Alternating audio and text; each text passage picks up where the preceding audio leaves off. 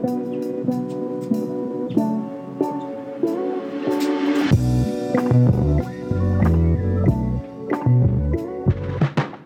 день, с вами сегодня Катя Савицкая. Елена Варданян. И наш новый выпуск подкаста «Все ок». В этом выпуске хотим поговорить о психологическом благополучии в университетах, о том, как работают службы психологической поддержки и как мы стремимся создавать комфортную для студентов среду. Сегодня в гостях у нас директор Центра психологического консультирования Высшей школы экономики Ирина Велоревна Макарова. Ирина Велоревна, добрый день. Добрый день. Добрый день. Так как в первом сезоне мы знакомим наших слушателей с базовыми терминами и понятиями и пытаемся вообще разобраться, как это все устроено, начать э, предлагаем тоже с самого общего, с какими сложностями сталкивается вообще в широком смысле психика студента во время обучения. В основном э, можно условно разделить это на несколько как бы, направлений. Первое и, наверное, самое такое топовое, особенно в начале учебного года, особенно то, что касается первокурсников бакалавриата или тех, кто только что поступил в магистратуру и пришел в вышку из других вузов, это э, вопросы адаптации, вопросы, как найти свое место в этой системе, куда они только что пришли, как понять, что как здесь работает, и тревоги, и страхи, и переживания, которые с этим связаны. Да, что-то может не получиться, или что-то может пойти не так, или э, не хватит сил. Э, в общем, первое, да, наверное, самое такое направление, которое можно отметить, это вопросы, связанные с различными аспектами адаптации э, не только к учебе, не только к вышке, но и к жизни в большом городе, и к каким-то глобальным изменениям в жизни, которые переживают студенты студенты. А Вторая тема – это тема отношений. И это тоже такой широкий пласт вопросов от отношений с а, одногруппниками, однокурсниками, сверстниками, преподавателями.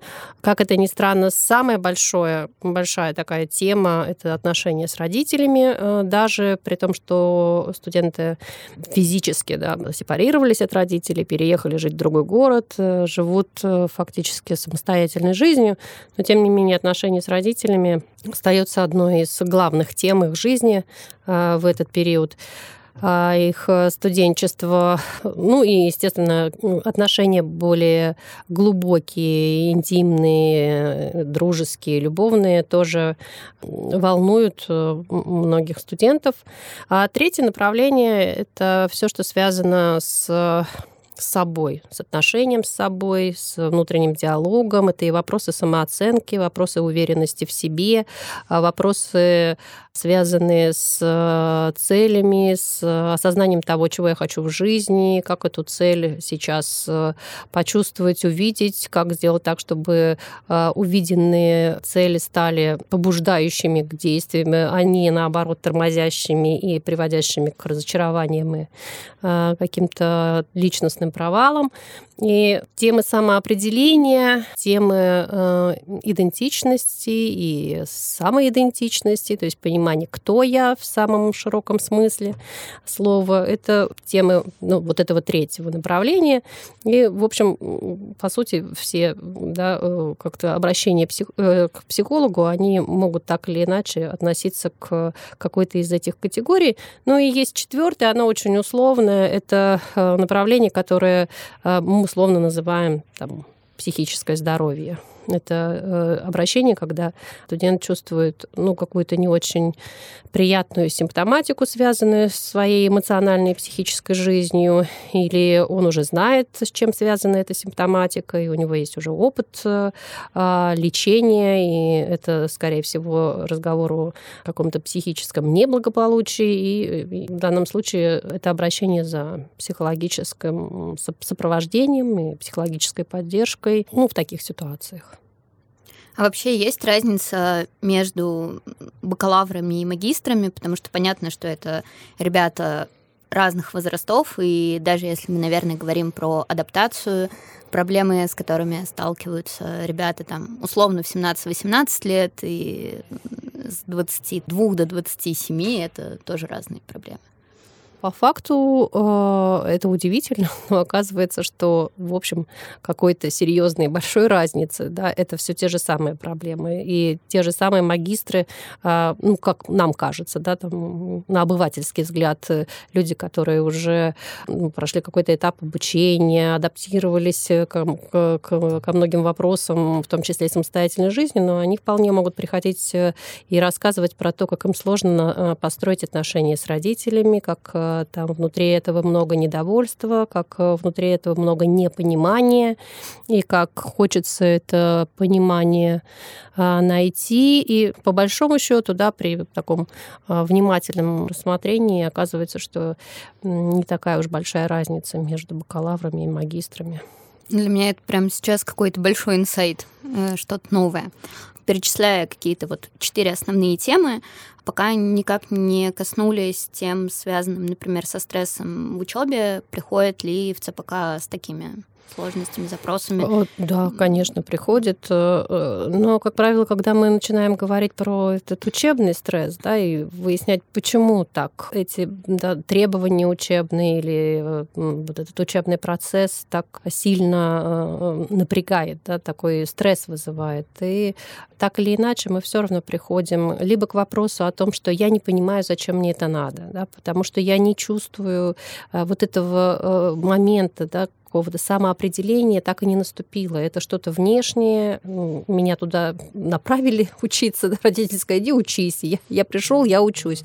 Я страдаю от того, что я учусь, но я никак не могу а, понять, э, в чем смысл моих страданий. Да? И тогда стресс от учебы, конечно, становится гораздо сильнее, тяжелее с более тяжелыми последствиями. Или, например, да, вот тот же, все тот же самый разговор, но выясняется, что родители родители, э, большое влияние имеют, да, и очень э, вот эти тревоги, такое большое напряжение, оно связано еще и с ощущением, там, не знаю, не соответствовать, подвести родителей, или ощущение, что они что-то ожидают, требуют, а я не могу этому соответствовать, несмотря на то, что я выполняю все, что требует вышка, и от этого я чувствую себя уставшим, а, непонимающим, а, и не видящим никакой перспективы э, во всем в этом страдании.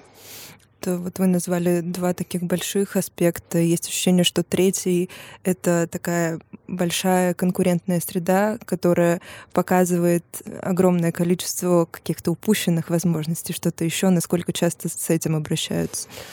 Мы прибегаем к этому механизму сравнивания себя, ощущения острой конкуренции, э, своей недостаточности в этой конкуренции, тогда, когда внутри не хватает этого внутреннего стержня, когда я не очень понимаю, кто я такой.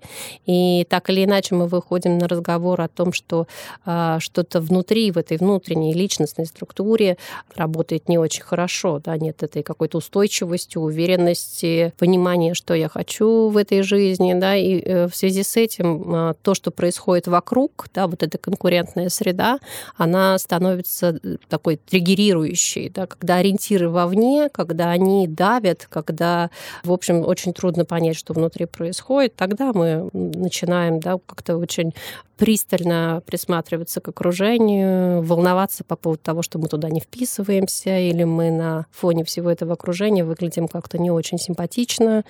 Ну и так или иначе работа все равно в, в этом направлении.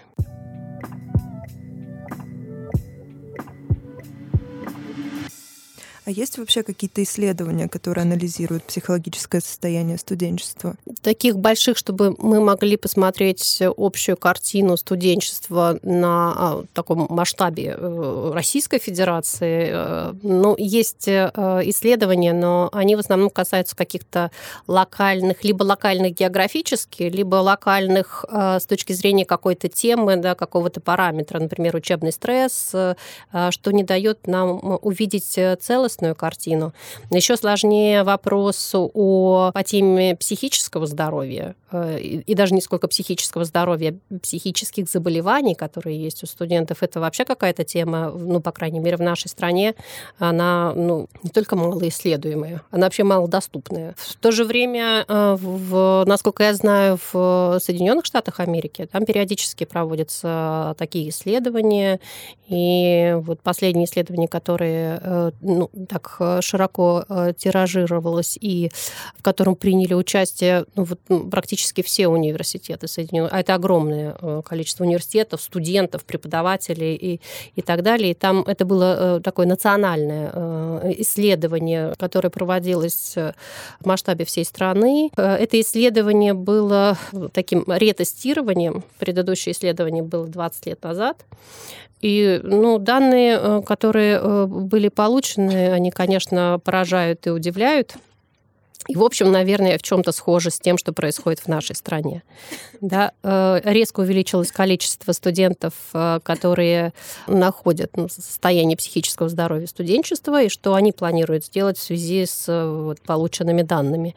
Ну, большинство университетов ответили, что они видят это, и они готовы увеличить э, бюджет на поддержание психического здоровья студентов. И, в общем, видя то, что происходит в э, нашей стране, в высшей школе экономики, разговаривая со специалистами и э, пока не имея таких данных на руках, тем не менее, мы можем сказать, что, наверное, ситуация, которую мы наблюдаем в нашей стране, она с чем-то похожа.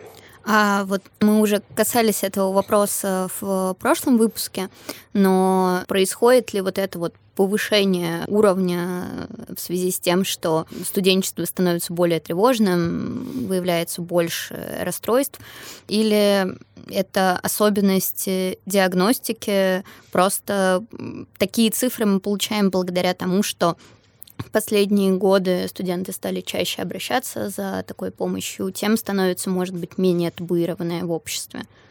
Ну, я думаю, здесь много э, разных факторов. Да, один из факторов, что действительно э, да, распространенность э, расстройств э, тревожного круга, депрессивного круга увеличивается. Mm-hmm. И мы это наблюдаем. Мы наблюдаем это не только в студенческой среде, об этом говорит вообще Всемирная организация здравоохранения, и это серьезная проблема всего мира. А, это, да, один момент. Второй момент, э, безусловно, э, за эти 20 лет произошло изменение, в том числе и в психиатрии как науки, и в психологии, и а, изменились подходы и к диагностике, и, в общем, даже международная классификация болезней вот у нас сейчас новая, да, и самые большие изменения, которые произошли в этой классификации, они коснулись именно психических расстройств. Угу. И в этом смысле, конечно, и диагностика диагностика стала другой. Это тоже один из факторов. Ну и третий, про который вы сказали, про э, то, что снижается да, вот эта э, настороженность, э, недоверие, э, ну и, и в конечном э, итоге стигматизация э, психиатрии, психических расстройств. Об этом сейчас э, больше говорят, и это очень хорошо. Э, но я бы точно не ставила э, некоторую э, связь, да, причинно-следственную, mm-hmm. что мы говорим об этом, поэтому мы больше болеем. Нет, это угу. совсем не так. Да? Э, нам нужно говорить об этом, потому что этот процесс в любом случае идет э, вне зависимости от того, будем мы об этом говорить или нет. Но если мы не будем об этом говорить, это будет все вот в этом да, подполье, угу. про которое мы ничего не будем знать, и которое будет заканчиваться такими взрывами, да, про, как вот в, принципе сейчас мы говорим там про эпидемию депрессии, угу. да, про то, что распространенность ее среди э, э, населения э, очень э, высока, а среди молодого населения, э, ну, э, в общем, это все вызывает беспокойство.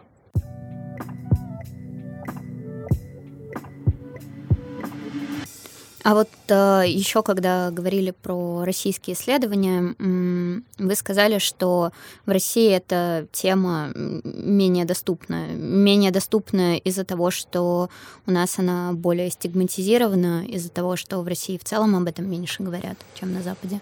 Ну, тут тоже, наверное, очень много э, факторов, которые влияют. Э, ну, во-первых, э, в большинстве случаев эти исследования проводятся либо там, ну, врачами, либо клиническими психологами на клиническом материале. И это уже само по себе очень ограничено в том смысле, что мы говорим о какой-то, о какой-то только доле да, людей, которые страдают психическими заболеваниями, которые оказываются в поле внимания внимание врачей и э, там, клинических психологов.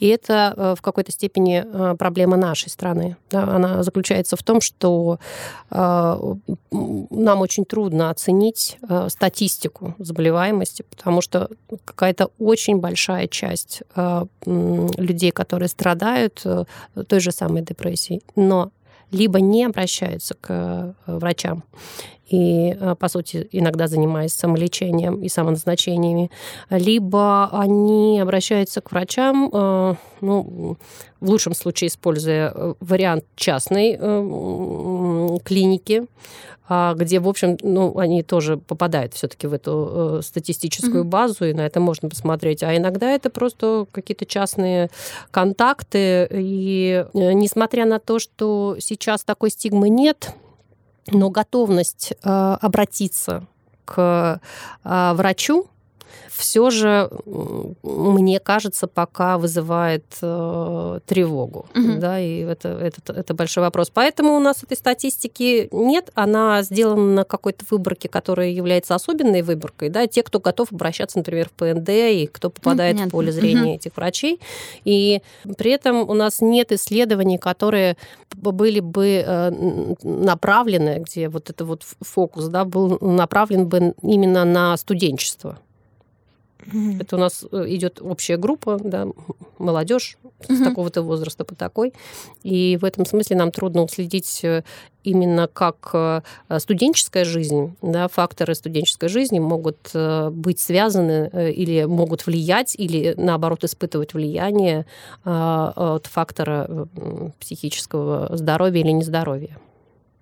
Стигмы, наверное, нет вот сейчас как раз у молодого поколения, но что касается более взрослого, как вам кажется, тут есть какие-то сейчас изменения?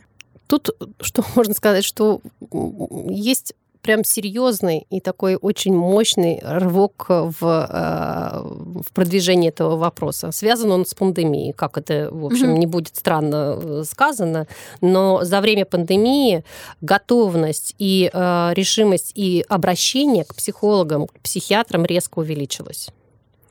Это, очевидно, связано с тем, что а, стало плохо настолько, что, в общем, обращать внимание на какие-то э, вот эти вещи, да, насколько это социально приемлемо, как это будет выглядеть.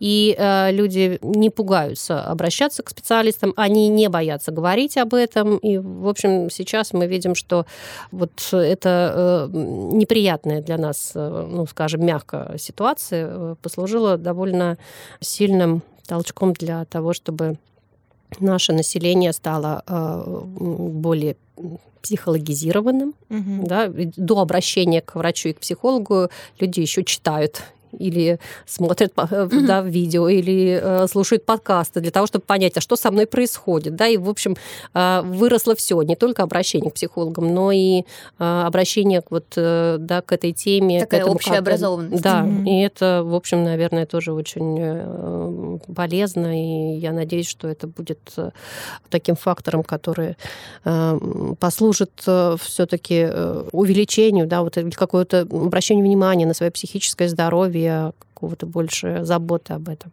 Угу коронавирус и просвещение, хоть какие-то плюсы да. от этого всего. Ну, вообще, вот э, какое-то время назад мы встречались с э, одним из э, коллег, с Игорем Чириковым, который сейчас работает в э, Калифорнийском университете Беркли, и он рассказывал о том, что за время пандемии, по крайней мере, в американских университетах, тема психологического здоровья стала чуть ли не более популярной, чем тема сохранения учебного процесса и того контента, который студенты получают во время обучения. Э, и, наверное, ну, может быть, еще немножко поговорить про западные практики. Вот э, вы, Ирина Лорин, сказали, что в западных университетах э, потихоньку растет финансирование на развитие психологических служб. А, может быть, есть какие-то классные практики, которые нашим психологическим службам вообще российских университетов было бы неплохо позаимствовать? Я думаю, что да. Там, во-первых, э, эти хорошие, интересные практики, они связаны прежде всего с тем, что в американских университетах опыт э, работы психологических служб э, насчитывает гораздо больше лет, чем, скажем, то, что происходит в нашей стране. Да, и там, в принципе, да, это практика обращения к психологу не только у студентов, в принципе, у людей, которые живут в Соединенных Штатах, она гораздо имеет гораздо большую историю, э, это совсем не стигматизировано, это такая какая-то очень э, привычная, естественная практика, что, в общем, для нашей э, страны это не так давно. Поэтому вот вы говорите, да, что студенчество это может быть в этом смысле уже не стигматизировано, а вот а их родители, да, когда студент говорит родителю, что я хочу обратиться к психологу, это уже какой-то повод там, поволноваться и да, заломать руки. А, в общем, если он еще скажет, что я пойду к психиатру, и я нуждаюсь в фармакологическом лечении, иногда это родители просто шок, который они не в состоянии переварить и Ну пережить. да, такой вопрос. Я что, тебя плохо воспитывал ну, или да, воспитывал? Да, да, да, да. Это, это, это такая очень частая реплика в ответ на то, что да, студент говорит, мне плохо. Вот те практики, которые мне кажутся очень э, важными, да, которые эм, они, в общем-то, наверное, в меньшей степени про работы психологических служб, они в большей степени про то, что а, там э, выстраивается такая система, что э, э, психическое здоровье, психическое состояние, психическое благополучие студента – это дело не только психологической или даже не сколько психологической службы, да, это дело и даже не университета, это дело университетского сообщества. Угу. И в этом смысле да, мы, мы не только университетское сообщество, которое собралось для того, чтобы там, учиться и а, там, делать какие-то прогрессивные а, программы образовательные, да, но прежде всего мы собрались э, здесь э, как э, люди для того, чтобы выстроить обычные человеческие отношения, и в этих человеческих отношениях очень важно, а, чтобы мы были внимательны друг к другу, и у них довольно много практик, да, начиная от каких-то социальных практик, вот этих всяких, которые нам не очень понятны, для них они очень важны, там, братство, сестринство, да, это, mm-hmm. это вот некоторая такая семейная поддержка, которой так не хватает в адаптационном процессе, например, нашим студентам, которые приезжают из других городов, отрываются от родителей, и для них очень важна какая-то э, э, социальная да, система, которая бы, в которой бы они себя чувствовали э, принятыми, в которых бы они знали, что они всегда могут найти эмоциональную поддержку, и э, таким образом, э, может быть, очень многие проблемы адаптационные, они могли бы быть решены. А, это вот, да, это один вариант, да, такого социальных сообществ. Э, по, ну, это может быть сообщество по самым разным тематикам, но то, что у нас есть э, социальные, да, студенческие инициативы, э, да, студенческие организации, и на мой вкус их должно быть много, они должны быть разные, они должны привлекать студентов не только для того, чтобы веселить их там, или научить их лидерству, или еще чему-то. Они должны прежде всего создавать вот этот социальный, поддерживающий, да, такой вот ну, даже не знаю, как то назвать это, да, там, сеть или какую-то вот, э, в которой э, приходящему новичку было бы комфортно, удобно, на который он мог бы опираться. А, кроме этого, у них довольно много практик, скажем, вот peer-to-peer, да, это угу. психологическая поддержка, в которой равный равному, а, в которой э, студент может э, поговорить э, не обязательно с психологом, да, но с человеком, который до этого, в общем, проходит определенное обучение не сколько каким-то психологическим да, практики ведения психологического консультирования или практики, там, не знаю, диагностической, сколько практики ведения разговора да, такого безоценочного, принимающего, э, выслушивать. И вот эти практики у них тоже очень э, ну, распространены, прежде всего в качестве профилактики э, кризисных состояний, суицидальных рисков и мне кажется, это тоже очень, очень важно, потому что психолог это специалист, и он не всегда под рукой, вы не всегда можете к нему там да, попасть, даже если вот у нас горячая линия, а, но это тоже, это нужно да, позвонить, это какой-то там э, ну, другой человек, и это как, э, э, в общем, все равно какая-то, какой-то шаг, ну, барьер да, такой. Который, который необходимо преодолеть, но когда есть рядом человек, который просто, просто разговаривает, такой же, как ты, да, который тоже, в общем, наверное, испытал или испытывает что-то похожее, и это система поддержки такой допрофессиональная. Они называют ее допрофессиональная психологическая поддержка. Угу.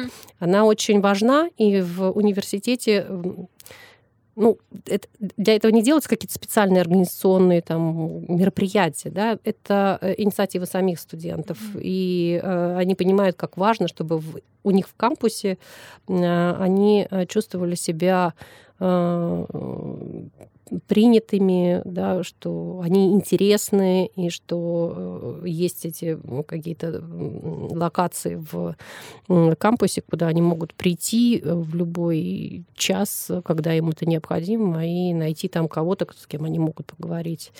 Ну, кстати, мне кажется, что это тоже такая достаточно э, важная тема о том, что, с одной стороны, мы как университет э, создаем какое-то количество mm-hmm. инструментальной и организационной да. поддержки, но все-таки какая-то часть ответственности за свое собственное психологическое здоровье лежит на самом студенте, на студенческом сообществе. И, наверное, если мы хотим говорить о таком здоровом университете, то помимо того, что как делаем мы сами, есть э, какой-то запрос, э, который должен, наверное, исходить от студентов, от mm-hmm. их собственных инициатив. И на самом деле вот по тому, чем мы занимаемся в Центре поддержки студенческих инициатив, я заметила, что где-то за последние там год-полтора э, приходило много достаточно студентов, которые там то подкасты хотели записывать, э, то э, вот там то, что студенческая организация группы СТС сейчас делает фестиваль э, Mental Health Date. Э, ну вот кажется, что наше сообщество тоже потихоньку движется в этом направлении. Да, я вот тоже как раз про инструментарий хотела сказать и про то, что в целом кажется, что вот Вышка проводит фестивали, мы на Вышке для своих достаточно много пишем про психологическую поддержку. Вот коллеги из Центра психологического консультирования всегда откликаются на просьбы, но какие при этом вот как можно расширить этот инструментарий, чтобы создать эту среду? И, может быть, какие еще вызовы стоят перед э, психологическими службами поддержки? Понятно, что вот мы уже обговорили, что это, очевидно, не только ответственность служб поддержки в, внутри университета, это скорее вот какое-то эм, сознание коллективное, комьюнити. Э, какой у нас есть инструментарий для этого и вот какие вызовы стоят? Ну, вот, э, собственно говоря, эта задача и есть, да, и мне кажется, она довольно сложна, потому что э, нужно искать все средства и любой инструментарий, который мог бы нам помочь в этом.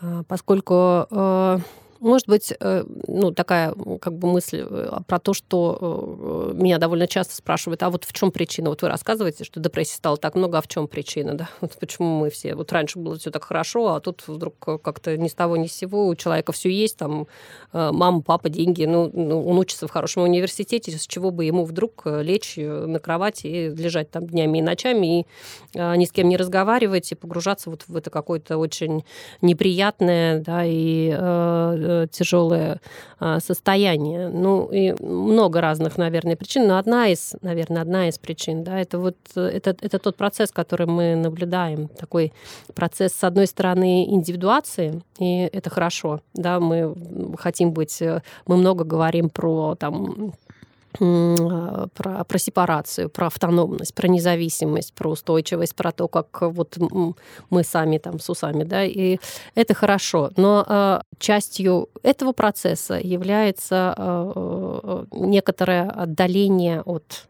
от людей вообще, да, ослабление связей не такая нуждаемость в этих связях. Mm-hmm. И в этом смысле, ну, вот э, это история, да, про то, что нам нужно сделать э, такое доброе, заботливое комьюнити, это э, в том числе и история про то, как мы боремся с этой депрессией не только на уровне да, каждой индивидуальности, но и в целом э, в сообществе. И здесь возникают вот эти, да, когда спрашивают, а что вот, да, вы сейчас спрашиваете про инструментарий, это сложно.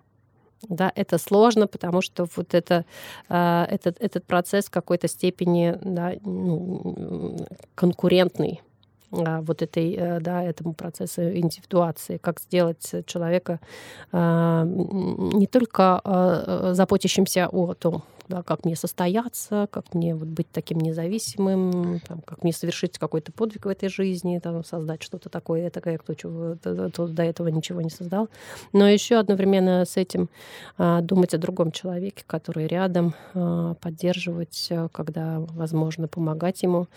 И э, это, это, это, это сложный вопрос, и он не только к психологам, это, в принципе, к каким, к, ко всему сообществу университетскому и к, э, в какой-то степени к специалистам по корпоративной культуре. Как, как мы можем это с, сделать? Кажется, человеку нужен человек, и ничего лучшего мы тут не придумаем. Mm-hmm.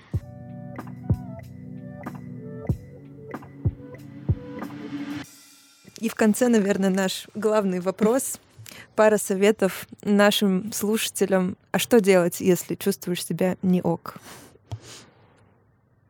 Ну, первый самый главный совет это все-таки попробовать понять, что за неок, да, потому что наша психика, она, наши эмоции, наша психика, они не просто так э, для того, чтобы доставать, доставлять нам неудобства, а они, в общем, для того, чтобы мы понимали, что происходит с нами и в окружающем мире. И если я чувствую себя неок, э, самый э, первый шаг, который я могу для себя сделать, это попробовать понять, что неок, как не ок, от чего не ок, давно ли это не ок, бывает ли в этом не ок все-таки ок, да, и в этом смысле э, такой рефлексивный процесс э, самопонимания, а, оно же самопринятие, да, когда мы не э, виним себя за то, что я не ок, все ок, а я вот лежу тут, понимаешь ли, и не могу подняться, а, или там, не знаю, все общаются на каких-то тусовках, вечеринках, а я чувствую себя там каким-то лишним, лишним, э, отчужденным. Э, и кроме того, что я ощущаю это, я еще и обвиняю себя в этом. Вот посмотри, все вокруг какие милые, веселые, у них нет никаких проблем, и я один такой несчастный,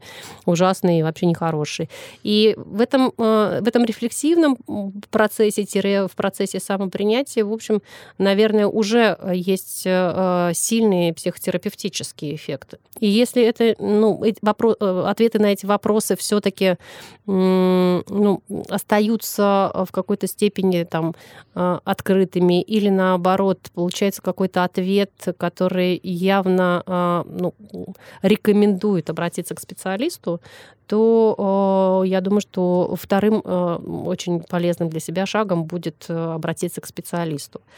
А если есть возможность до обращения к специалисту попробовать поговорить с кем-то, это вообще отлично, да, вот мы сегодня говорили, что для человека это очень важно.